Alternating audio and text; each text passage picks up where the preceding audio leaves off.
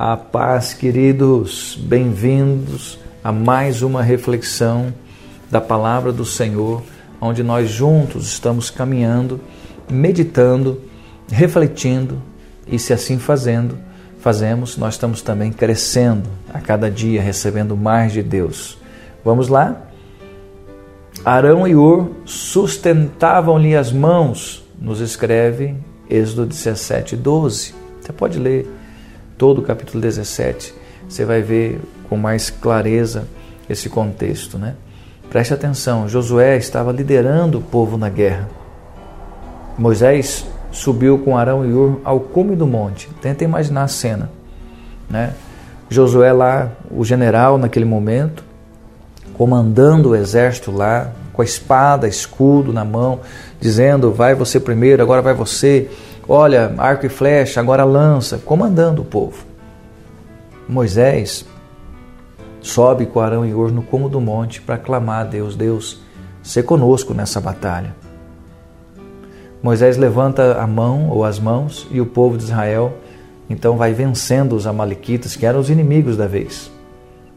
Quando, porém, Moisés se cansava de ficar com as mãos erguidas, os amalequitas prevaleciam, porque Moisés abaixava as mãos. Entra então em cena uma das ações mais poderosas para que alguém alcance a vitória. E não veio nenhum anjo do céu, não desceu fogo do alto. Não, não foi isso que aconteceu. O que aconteceu foi que Moisés recebeu ajuda de seus dois amigos que estavam com ele. Arão e Ur entenderam que podiam ajudar e ajudaram. Colocaram uma pedra para que Moisés se sentasse e cada um de um lado ergueram as mãos dele, e lá embaixo, na batalha, vemos o que nos conta o verso 13. Josué desbaratou os Amalequitas e a seu povo a fio de espada. Uau! Queridos, precisamos de nossos irmãos, precisamos ter amigos, precisamos também fazer o papel de Arão e Ur na vida de nossos amigos. E que hoje que hoje possamos levantar um o braço do outro e juntos vencermos e vermos a derrota dos nossos inimigos. Queridos, que fantástica essa passagem, que algo precioso vemos aqui. E eu quero deixar esse recado da palavra de Deus para você.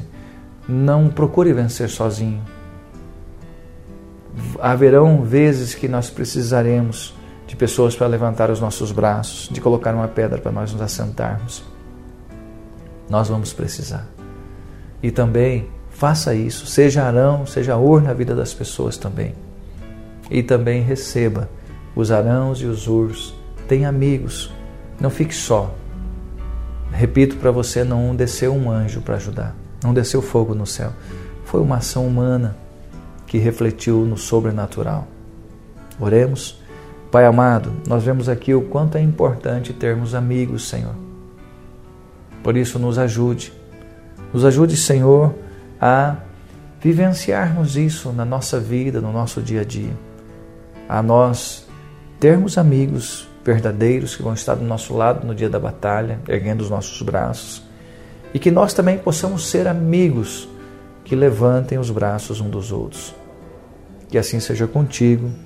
Deus te abençoe, mas Deus te abençoe grandemente. Amo sua vida.